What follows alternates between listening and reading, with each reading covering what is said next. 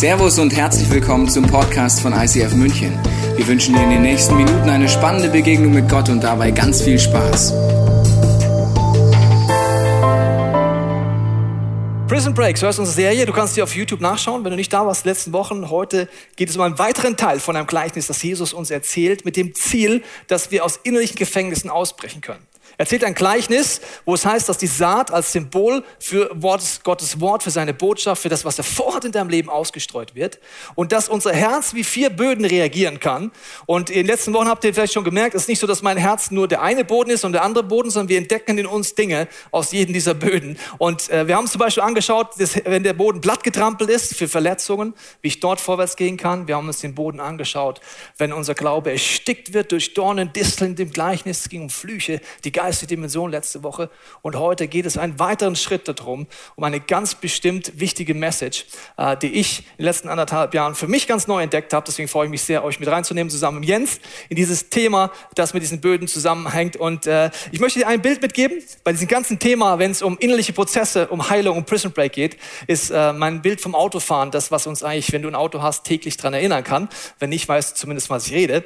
Ein Auto hat eine große Frontscheibe und einen kleinen Rückspiegel. Ich hoffe, dass dein Auto so aussieht wie in dem Bild, das ich dir mitgebracht habe. Also das würde Sinn machen. Große Frontscheibe, kleiner Rückspiegel. Also übrigens, man sollte auch nicht die Masken hinhängen, hast du vielleicht schon mitbekommen, weil die Polizei kann nicht anhängen und da kostet Strafe. Warum? Dein Sichtfeld ist eingeschränkt sonst, ja, wenn die Maske da hängt. Okay?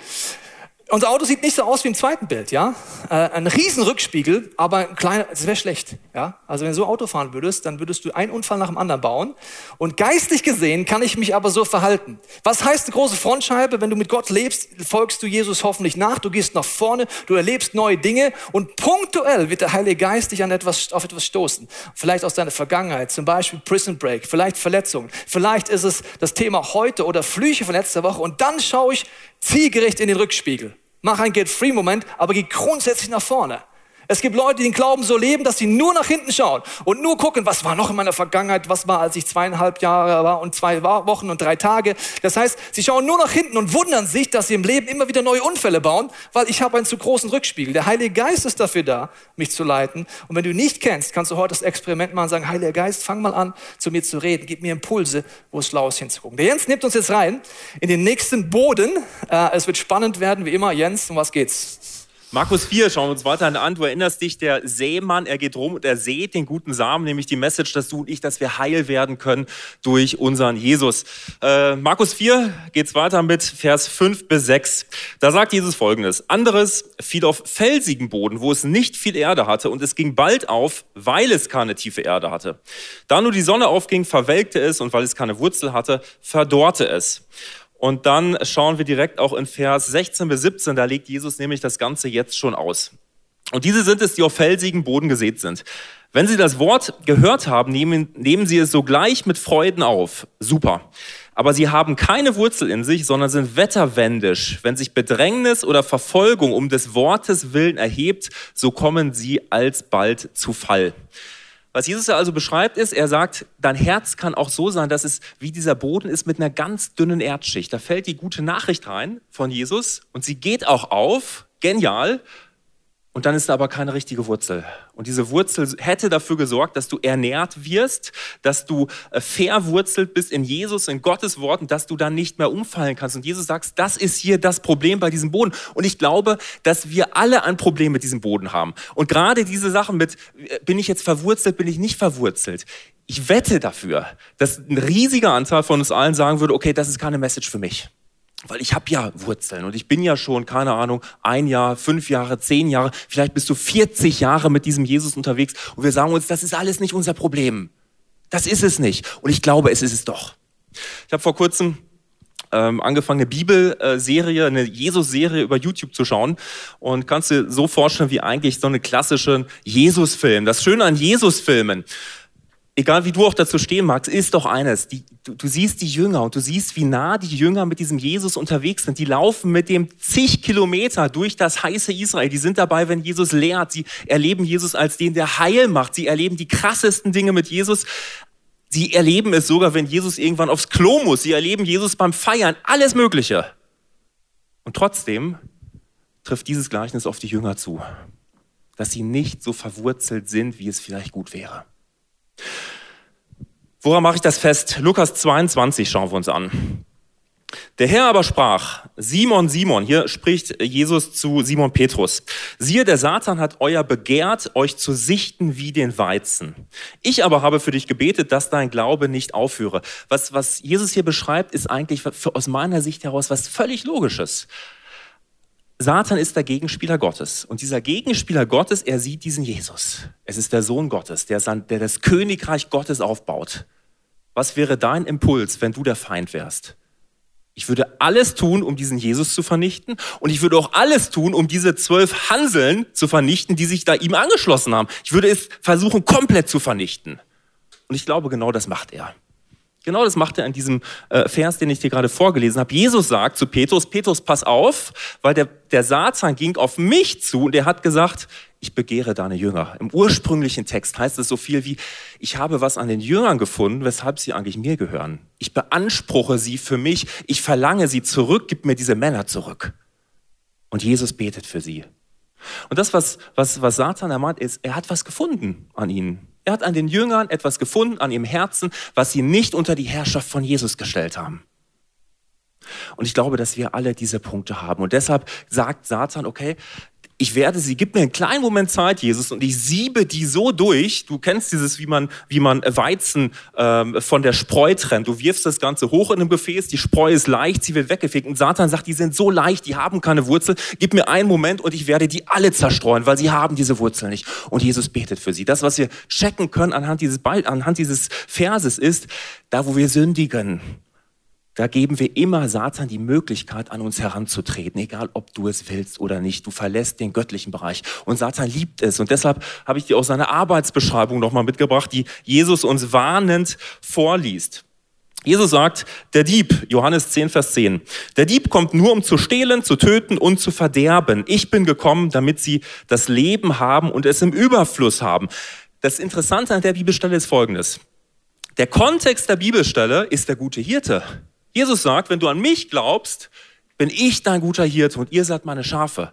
Und jetzt sagt Jesus, auch wenn du ein Schaf bist, pass auf, weil der Feind kommt, um dich zu bestehlen. Der Feind kommt, um dich letzten Endes zu zerstören.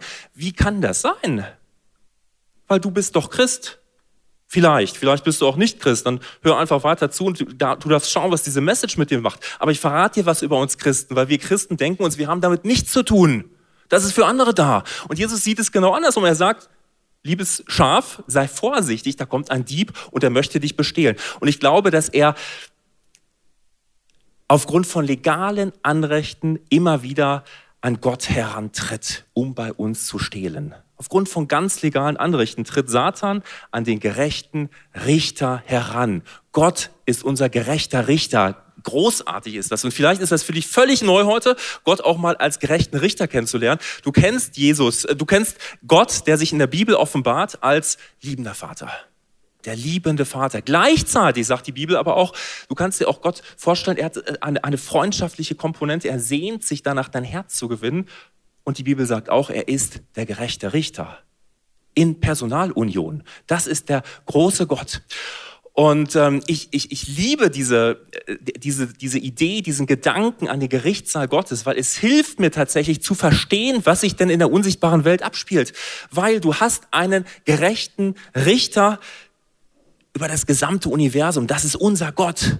Er ist in diesem Gerichtssaal drin. Du hast aber auch eine Anklage, das schauen wir uns gleich mal an, und du hast auch eine Anklagebank. Und diese Message von diesem Gedanken des Gerichtssaals, dieses Gerichtssaalsmodell, es ist großartig, weil was es kann sich auswirken auf dein gesamtes Gebetsleben. Wir, wir denken manchmal, die, die geistliche Dimension, sie funktioniert nach, nach Zufällen, nach völliger Willkür. Okay, jetzt geschieht einfach das und ich weiß überhaupt nicht, was ich beten soll und wie ich eintreten kann. Wie läuft das denn mit der Fürbitte? Warum hat Jesus da Fürbitte, Fürbitte getan für, für Petrus? Wir checken es manchmal nicht. Und dieses Gerichtssaalsmodell, hat so viel Power, weil du daran erkennen kannst, wie du tatsächlich beten kannst. Und deshalb lass uns mal reinschauen in so eine ähm, äh, Gerichtssaalssituation. Wenn du dir grundsätzlich mal die Bibel anschaust, von vorne bis hinten, wirst du feststellen, die Bibel beschreibt überall das Modell des Gerichtssaals. Sie beschreibt Gott als den gerechten Richter. Sie beschreibt den Teufel als den Ankläger. Sie äh, schreibt von äh, der Verteidigung, Jesus unser Verteidiger. Sie schreibt von Zeugen. Sie schreibt von einem, äh, äh einem Gerichtsprozess in einem Gerichtssaal mit einem Urteil. Sie beschreibt Bücher, die reingetragen werden. Das ist Gerichtssprache. Jeder Jurist hätte seine wahre Freude daran. Und jetzt tauchen wir mal ein in Offenbarung 12, 10. Da steht, daraufhin hörte ich eine mächtige Stimme im Himmel rufen. Jetzt ist der Sieg errungen. Gott hat seine Macht unter Beweis gestellt. Die Herrschaft gehört ihm. Von jetzt dann regiert er, regiert der, den er als König eingesetzt hat, Christus. Denn der, und jetzt wird sehr interessant, denn der, der unsere Brüder und Schwestern anklagte, ist aus dem Himmel hinausgeworfen worden. Achtung, Tag und Nacht beschuldigte er sie vor unserem Gott. Was die Bibel hier beschreibt, sind zukünftige Dinge es ist so, dass Satan grundsätzlich einen gewissen Zugang hat zu Gott. Du, du äh, kannst es sehen zum Beispiel an, ähm, an äh, Büchern wie Hiob, wo der Satan zu Gott geht und mit Gott über Hiob spricht. Das heißt, Satan hat grundsätzlich einen gewissen Zugang, der ihm, das beschreibt die Offenbarungsstelle, irgendwann verwehrt wird. Jetzt in der Gegenwart gilt aber genau das, was da steht, dass der, der, der Satan derjenige ist, der die Brüder und Schwestern anklagt vor unserem gerechten Richter. Und ich stelle dir die Frage, wie kann das denn eigentlich sein? Weil Brüder und Schwestern sind Brüder und Schwestern von Christus, von Jesus. Sie gehören doch Jesus. Wie kann es sein, dass sie angeklagt werden Tag und Nacht? Und womit klagt der Satan sie an? Und ich glaube, dass er sie anklagt alleine mit Wahrheit. Wahrheit alleine reicht aus. Psalm 101, Vers 7 sagt dir, dass niemand sich Gott nahen kann in seiner Gegenwart besteht, der die Unwahrheit sagt. Das heißt, immer dann, wenn Satan sich aufmacht, um dich anzuklagen, bei Gott, dem gerechten Richter, spricht er die Wahrheit. Und alles andere wäre ja auch völlig blöd, weil Gott ist der allwissende Gott, der allmächtige Gott. Gehst du zu ihm und erzählst ihm irgendwas vom dicken, vom, vom, vom blauen Pferd, wird er sagen, das stimmt sowieso nicht, das weiß jeder. Also er klagt uns an mit Wahrheit. Und diese Wahrheit gibt ihm tatsächlich ähm, äh, eine gewisse Macht über uns, die ich dir jetzt anhand einem, äh, eines konkreten Beispiels einfach mal erklären will. Satan ist ja link. Absolut. Die Bibel beschreibt ihn dir als Verführer. Und er ist der Vater der Lüge. Immer schon gewesen. Das heißt, in deinem Alltag hast du immer wieder schräge Gedanken. Ja? Du wirst auf, darauf aufmerksam gemacht von diesen Gedanken, okay, Gottes Wille ist eigentlich dies oder jenes. Warum aber sollst du es nicht auch so machen? Es ist die Stimme des Feindes, der dich auf eine andere Spur lenken will. Das heißt, in deinem Alltag lügt der Vater der Lüge schonungslos, völlig schmerzbefreit, lügt er dir ständig ins Gesicht, schenkt dir irgendwelche schrägen Gedanken. Wenn er aber vor Gott geht, um dich anzuklagen, benutzt er tatsächlich Wahrheit. Gott gibt dir die Gebote.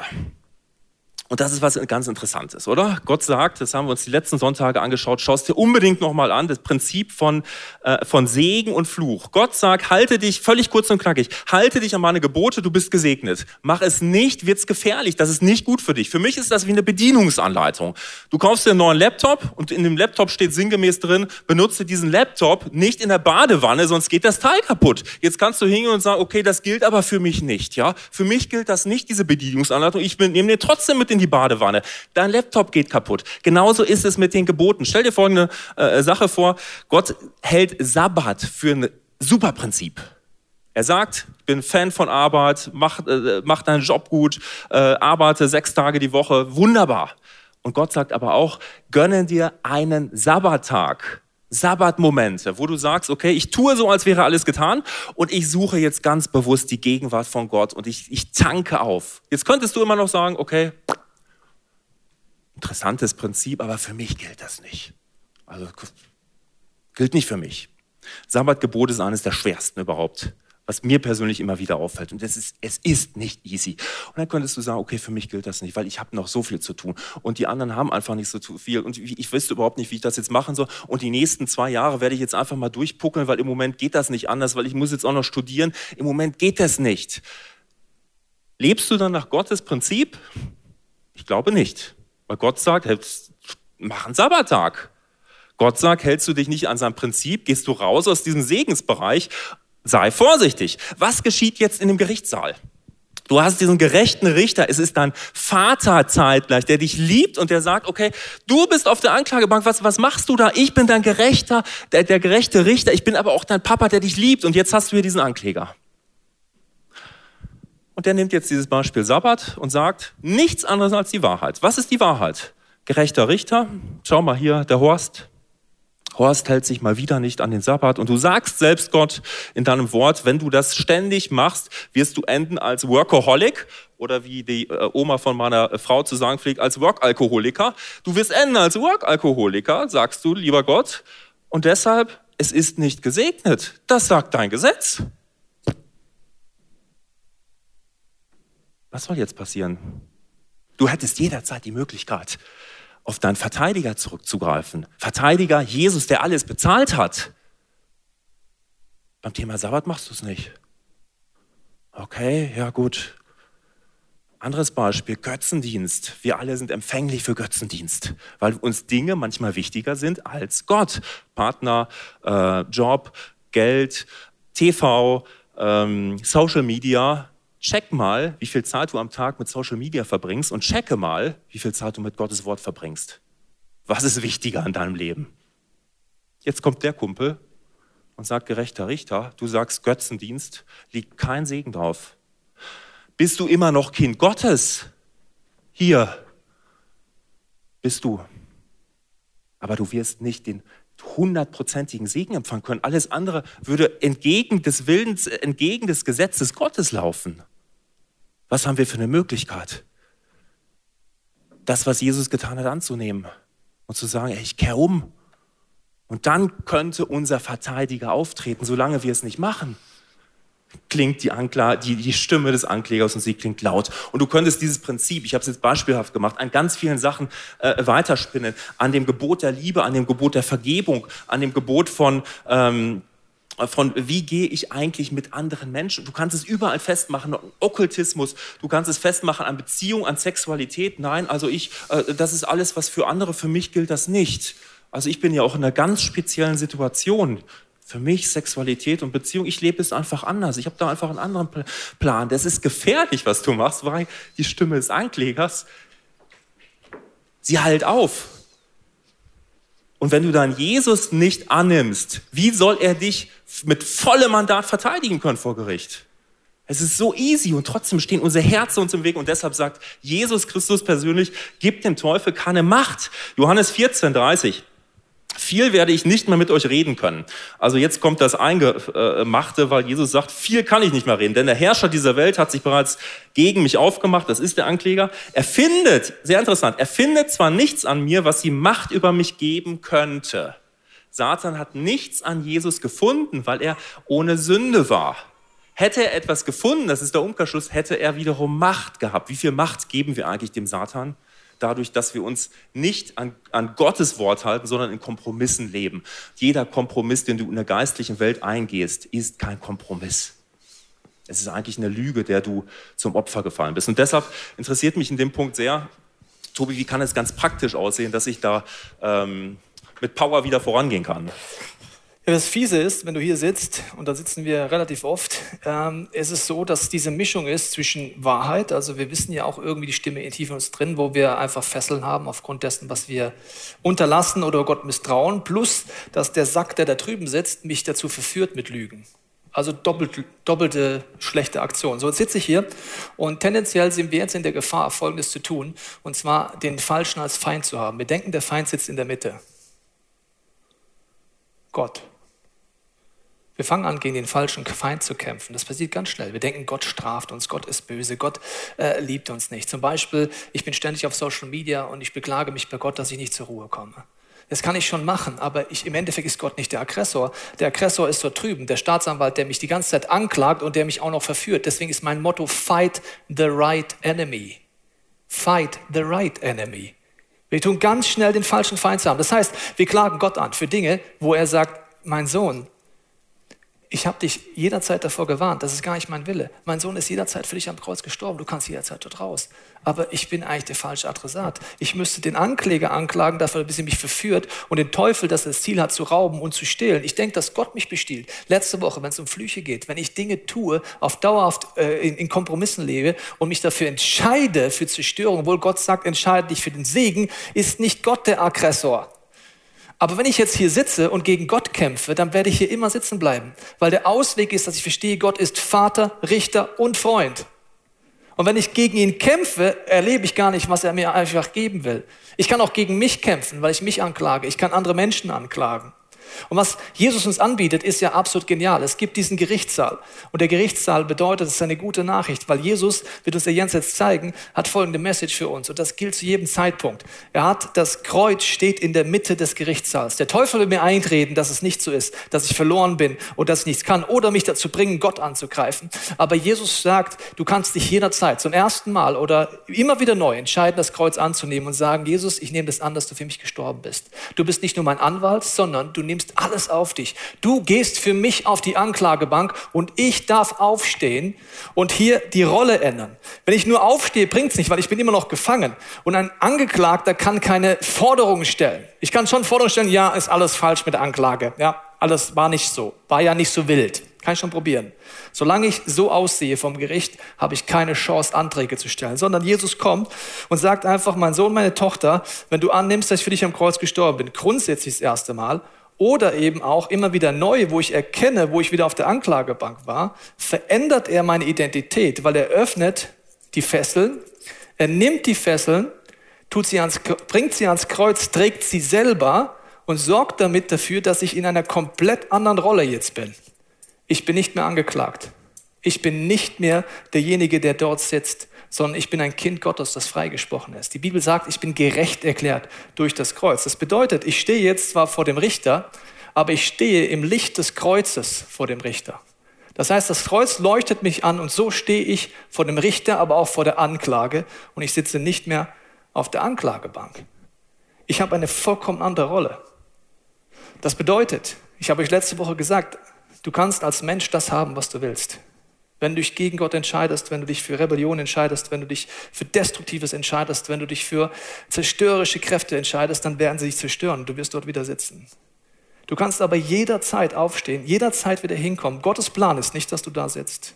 Gottes Plan ist, dass du verstehst, als ein Kind Gottes, sagt Johannesbrief, willst du irgendwann nicht mehr sündigen. Du willst nicht mehr dahin. Du willst hier bleiben weil du dahin gehörst. Und die Folge ist, dass ich eine vollkommen andere Autorität habe. Ich mache dir ein Beispiel. Wenn ich in dieser Position bin, kann ich auf einmal Anträge stellen. Ich kann Anträge stellen auf der Grundlage des Wortes Gottes vor dem Richter der Welt. Ich kann sagen, hiermit beantrage ich. Erstens, ich sage, ja, schuldig im Sinne der Anklage. Das bedeutet Buße. Ich rede mich nicht raus für die Dinge, wo ich mich für äh, oder wo ich mich gegen Gott entschieden habe. Ich rede mich nicht raus. Da, wo ich Gott als Feind habe, kehre ich um, sage Jesus, es tut mir leid, dass ich dich als Feind hatte. Ich kehre um. Buße heißt nicht bagatellisieren. Buße heißt, das Kreuz anzunehmen und zwar ohne Ausreden. Einfach nur hinstellen, ja, Jesus, es stimmt. Schuldig im Sinne der Anklage. Danke, dass du es wegnimmst. Und jetzt, wenn ich gerecht gesprochen bin durch Jesus Christus, kann ich Forderungen stellen. Zum Beispiel, wenn du beraubt wurdest in deinem Leben. Es kann viele Punkte sein. Wir haben uns letzte Woche Sachen angeguckt, wo beraubt sein können. Da äh, möchte ich ein zwei, ein, zwei Beispiele geben. Vielleicht bist du in deiner Familie beraubt worden, dass ihr verdrehte Sexualität du von Kind auf mitbekommen hast. Oder dass zerstörte Beziehungen da sind, dass Scheidung da war, dass du keinen Vater hattest, keine Mutter hattest, dass du vielleicht eine Schwere in deinem Leben immer hattest, dass du äh, Süchte, Alkohol, Fehlgeburten, Diebstahl, irgendwelche Dinge, die sich immer wiederholt haben. So, was passiert jetzt, wenn ich zu Jesus ans Kreuz gehe, es eintausche, gerecht gesprochen werde, kann ich zurückfordern auf der Grundlage des Wortes Gottes. Da steht zum Beispiel, dass wenn der Räuber dich bestiehlt, du es siebenfach zurückfordern kannst. Warum kann ich das? Auf der Grundlage des Wortes Gottes. Nicht so, ja, ich fordere mal. Es gibt Leute, besonders in charismatischen Bewegungen, die sagen, ja, du musst halt einfach rumgebieten, dann klappt es schon irgendwann. Im Namen Jesu, das Wetter wird schön. Ja, schade, wurde nicht schön. Im Namen Jesu, dann, dann gebietest du rum. Die Grundlage vor Gericht ist das Wort Gottes, es ist das Gesetz, auf dem Grundlage kann ich fordern. Ich habe viele Dinge zurückgefordert in meinem Leben. Ich wurde an vielen Stellen beraubt, weil ich drauf reingefallen bin oder meine Vorfahren drauf reingefallen sind auf den Ankläger. Aber ich durfte es zurückfordern. Liebe. Ich durfte zurückfordern Leichtigkeit, wo Schwere war in meinem Leben. Äh, geistliche Väter und Mütter, wo sie mir geraubt worden sind. Kinder, wo ich Fehlgeburten hatten, habe ich zurückgefordert, dass ich geistliche Kinder zurückfordere, aber auch vielleicht leibliche Kinder zurückfordere. Warum? Ich stehe vor dem Richter und er ist gerecht. Die Lisa wird uns mal sagen, wie sie das erlebt hat, wie man diese Rollen verändern kann und dass das immer wieder unserem Leben wichtig ist. Genau, ich bin, ähm, als ich jugendlich war, in eine ganz üble Essstörung reingerutscht und ich hatte extrem mit Magersucht und Bulimie zu kämpfen. Und als ich damals nach München gezogen bin und mein Studium angefangen hat, hat sich das von einem auf den anderen Tag geändert, dass ich nicht mehr das Bedürfnis hatte, ähm, mich zu übergeben oder mich abzumagern. Aber ich habe es als Teil meiner Identität angesehen, immer wieder in Zwänge zu verfallen, dass ich kontrollieren muss, wie viel ich esse oder wie viel ich gerade wiege, weil ähm, ich dachte, es gehört zu mir. Generationen vor mir hatten schon damit zu kämpfen und ja, ich habe einfach damit gerechnet, dass ich davon nicht mehr loskomme. Und um es in unserer äh, Gerichtssprache zu sprechen, saß ich die ganze Zeit auf der Anklagebank. Und der Feind hatte jedes Recht, mich hier zu halten, weil ich war damit beschäftigt, 24/7 andere anzuklagen mich selber anzuklagen und Gott anzuklagen. Ich habe mich selbst angeklagt, weil ich teilweise manchmal zu viel gegessen habe und ich dachte, warum hast du äh, keine Kontrolle? Wieso kriegst du das nicht in den Griff? Ich habe andere angeklagt, wenn sie gutes Essen gekocht haben oder wir Fastfood gemacht haben, weil ich dachte, warum machst du das jetzt? Jetzt kann ich nicht widerstehen. Und das Schlimmste war, ich habe Gott angeklagt, weil er mich so gemacht hat, dass ich zunehme, weil er mich so gemacht hat, dass ich nicht so viel essen kann, wie ich will, sondern ich da immer wieder drauf schauen muss. Und vor ein paar Jahren war ich damals auf dem Get Free. Und Gott sei Dank hat Jesus mir damals gezeigt, dass er derjenige ist, der neben mir sitzt als Verteidiger, dass er derjenige ist, der bei mir ist, der das Kreuz in die Mitte gestellt hat, der alles auf sich genommen hat, alles, damit ich davon frei werden darf. Und als ich das kapiert habe und verstanden habe, dass ich frei davon werden kann, dass es eine Lüge ist, dass ich frei werden kann von den Anklagen, aber auch davon, dass ich in solche Kontrollbrüste reinrutsche. Bin ich aufgestanden und habe das Kreuz in Anspruch genommen und habe in Anspruch genommen, dass Jesus für mich gestorben ist und ich nicht weiter in dieser Anklagehaltung sitzen muss oder weiter in dieser Anklagebank sitzen muss, sondern Jesus derjenige ist, der meine Schuld, meine Sünde am Kreuz getragen hat und als ich das gemacht habe, hat meine Rolle sich sofort geändert. Ich war nicht mehr die Angeklagte, sondern ich war die Tochter Gottes. Und in dieser Rolle, als ich das bekannt habe und ausgesprochen habe und Jesus in, in die Mitte des Gerichtssaals gestellt habe, da konnte ich dann von meinem liebenden Vater, von dem Richter und von meinem Freund fordern, dass er mir meine wahre Identität zuspricht, dass er mir das gibt, Selbstannahme, Liebe für mich selber, für mich und meine Generationen nach mir, konnte ich alles in Anspruch nehmen, weil er der gerechte Richter ist und er sich das gewünscht hat und wünscht für mich, dass ich frei werden darf. Und das Verrückte ist, als ich das damals gemacht habe, war das ja eine geistliche Realität. Aber mein Leben hat sich im Hier und Jetzt sofort geändert. Ich hatte keine, keine Zwänge mehr, irgendwas zu kontrollieren oder irgendwie, ähm, ja, bin ich da in alte Verhaltensmuster reingerutscht, sondern ich wusste, ich war frei und ich bin frei, weil Jesus dafür für mich gezahlt hat. Und das ist ein Wunder für mich. Vielen Dank, Lisa.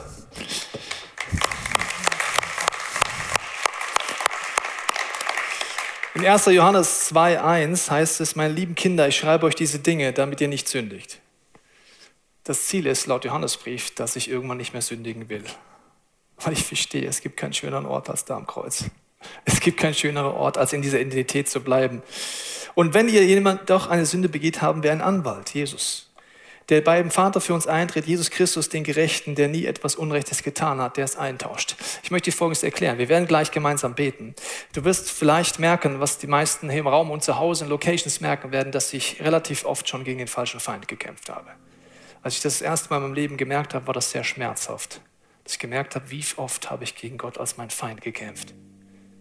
Gott ist nicht mein Feind, er ist mein Vater, er ist ein gerechter Richter und Gott sei Dank ist er das. Und er ist auch mein Freund, das heißt, er hat alles vorbereitet und Gott sitzt dort auf diesem Richterstuhl und ich denke, dass es Gott oft in meinem Leben so ging und vielleicht auch in deinem, dass er mich sieht als sein Sohn dort sitzen. Er wirbt mit seinem Heiligen Geist darum, dass ich verstehe, dass das Kreuz da ist ich vertraue ihm nicht. Ich sitze da immer noch. Ich glaube mehr den Lügen über meine Identität und klage an und finde ihn als Aggressor. Es ist wie ein verletztes Tier, das im Käfig ist und der Pfleger kommt, um es zu retten, aber das Tier beißt. Weil es denkt, das ist mein Feind. Gott wirbt darum, dass wir verstehen, dass er gerecht ist, dass der Feind da ist. Und dass wir dafür designt sind, hier zu sein. Und wenn du diese Gedanken bekommst, aufzustehen, möchte ich dir eins sagen. Das ist in diesem Gerichtssaal gibt es Tumulte. Vielleicht hast du schon mal eine richtig gute Gerichtssendung gesehen. In dem Moment, wo es heiß hergeht, wo man merkt, jetzt geht es um alles, wird es relativ laut. Da rufen Leute vielleicht mal rein. Da sagt der Staatsanwalt, ich beantrage, dass es gestoppt wird oder was auch immer. Und in dem Moment, wenn du entscheidest, hier aufzustehen, dann gibt es Tumulte in deinem Kopf, in deinem Herzen, weil es anfängt, dass der Ankläger noch lauter wird. Was willst du eigentlich? Was willst du eigentlich? Du wirst nicht aufstehen, du wirst immer so enden, du wirst genauso enden wie deine Eltern. Da kommt er und gibt Gas in deinem Kopf, in deinem Herzen und er spricht Lügen rein. Gleichzeitig wirbt Gott darum. Aber eins ist klar, in dem Moment, wo du das Kreuz annimmst, kannst du tumultig sein, wie es will, wird der Richter sein Hammer nehmen und sagen, Ruhe im Gerichtssaal. Ja, Herr Ankläger, schuldig im Sinne der Anklage. Zweitens, Freispruch, weil mein Sohn alles getragen hat. Und dann wird er dir das Recht geben, einfach auch Anträge zu stellen, die geistigen Dimension. Ich möchte jetzt gleich beten mit dir und dass du in der Stille merkst, was diese Message für dich bedeutet. Vielleicht hast du noch nie dein Leben Gott geöffnet. Vielleicht hast du noch nie die Entscheidung getroffen, dieses Kreuz anzunehmen. Dann kannst du es heute mit mir tun. Dass du zum allerersten Mal von der Anklagebank aufstehst und sagst, Jesus, hier bin ich. Ich nehme das an, dass du alles trägst am Kreuz. Alles, wo ich berechtigt weiß, es sind Dinge, die habe ich getan, gesagt, unterlassen. Das Schuld in meinem Leben. Und ich werde sie nicht mehr bagatellisieren, sondern ich danke dir, dass ich mich gar nicht rechtfertigen muss, sondern zu dir kommen muss. Aber ich will aufstehen. Ich will ein Kind Gottes sein. Vielleicht hast du die Entscheidung schon mal getroffen und trotzdem wird vielleicht der Heilige Geist die Punkte setzen, wo du wieder da sitzt. Warum auch immer. Vielleicht in Anklage gegen Gott. Vielleicht in Punkten, wo du Gott misstraust. Weißt du noch, Gott ist dein Vater, er hat kein Problem damit. Er liebt dich. Er ist dein Freund, er gibt, hilft dir, jeden Schritt zu gehen mit seinem Heiligen Geist. Er ist da. Ich möchte es beten, wenn du magst, kannst du in der Online-Church, in allen Locations mit mir die Augen schließen als einen persönlichen Moment zwischen dir und Gott. Und Vater, ich bete jetzt in die Stille, dass du redest, Heiliger Geist. Zeig dir uns, was diese Message für uns bedeutet. Zeig du uns, wo du uns heute rufst. Ich danke, dass du Sünde in unserem Leben ansprichst, ohne uns zu verdammen. Ich danke, dass du uns einlädst, zu dir zu kommen. Ich danke dir, dass wir heute umkehren dürfen. Ich danke dir, dass du uns heute zeigst, wer der wahre Feind in unserem Leben ist. Rede du in der Stille zu uns.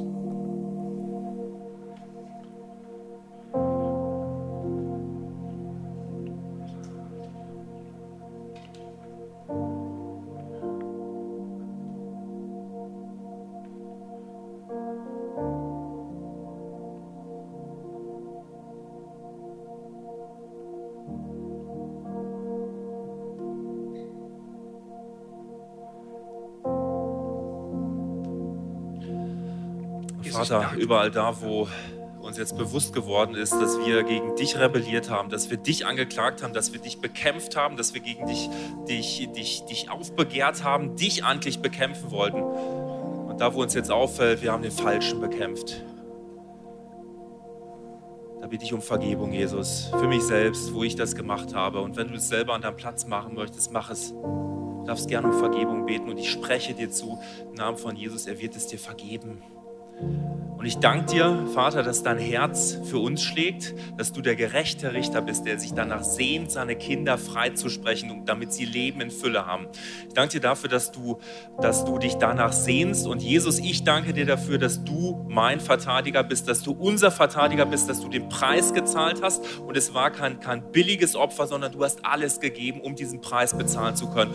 Und ähm, wenn dir jetzt auffällt, dass du diesen Jesus noch in Anspruch nehmen möchtest, dass er bezahlen darf für Punkte in deinem Leben, die dir jetzt bewusst werden, wo du an Gottes Ziel vorbeilebst, dann darfst du es machen. Dann darfst du einfach sagen, Jesus, ich kehre um.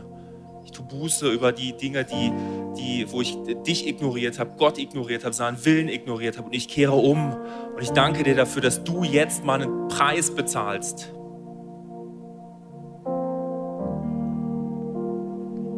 Wir werden im nächsten gesungenen Gebet einsteigen und davon singen, dass im Namen Jesus die Finsternis vibriert und erzittert. Und ich möchte dich einladen, wenn du merkst, dass im Laufe dieses gesungenen Gebetes zu Hause oder hier es dich anspricht, dass Zeit ist aufzustehen. Die meisten von uns werden sich auf die Seite irgendwo wiederfinden. Und wenn du merkst, es ist dran aufzustehen und es symbolisch zu zeigen, dann mach das während dem Song. Vielleicht ist es schon am Anfang, vielleicht ist es im Laufe des Songs. Und ich werde nachher nochmal kommen und mit dir beten, in der Autorität als Kinder Gottes, dass ihr Dinge zurückfordern dürft, die euch gestohlen wurden.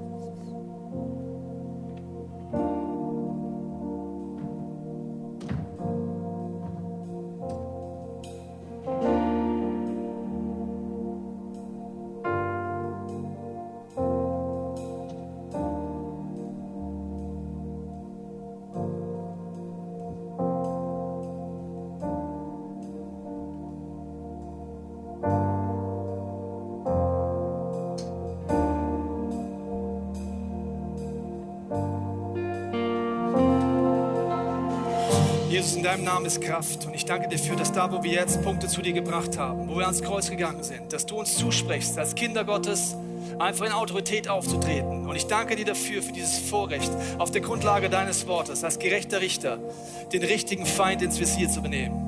Zurückzufordern, wo wir geraubt worden sind.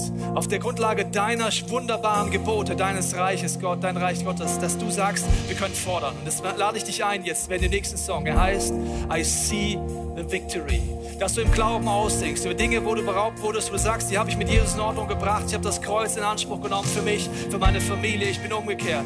Dann lass es im Glauben singen. Vielleicht sind es Beziehungen, vielleicht sind es Dinge, wo dir geraubt wurde in der Liebesfähigkeit. Vielleicht sind dir geraubt worden, dass du als Kind nicht die Eltern hattest, die du wolltest. Vielleicht ist dir geraubt worden, dass du einfach finanziell immer wieder Bruchlandung erlebt hast. Egal wo es ist, lass uns im Glauben singen und lass uns im Glauben singen, nicht nur für uns, sondern die Generationen, die nach uns kommen, dass die, die Kraft Gottes da ist. Lass uns singen, wir sehen diesen, diesen Sieg. Lass uns das im Glauben singen. Nimm den Glauben zusammen. Ich danke dir, Jesus, dass du jetzt wirkst und dass wir mit deiner Autorität singen können. Im Namen Jesus. Wir hoffen, dass dir diese Predigt weitergeholfen hat. Wenn du Fragen hast, kannst du gerne an info at icf-moenchen.de mailen und weitere Informationen findest du auf unserer Homepage unter www.icf-moenchen.de.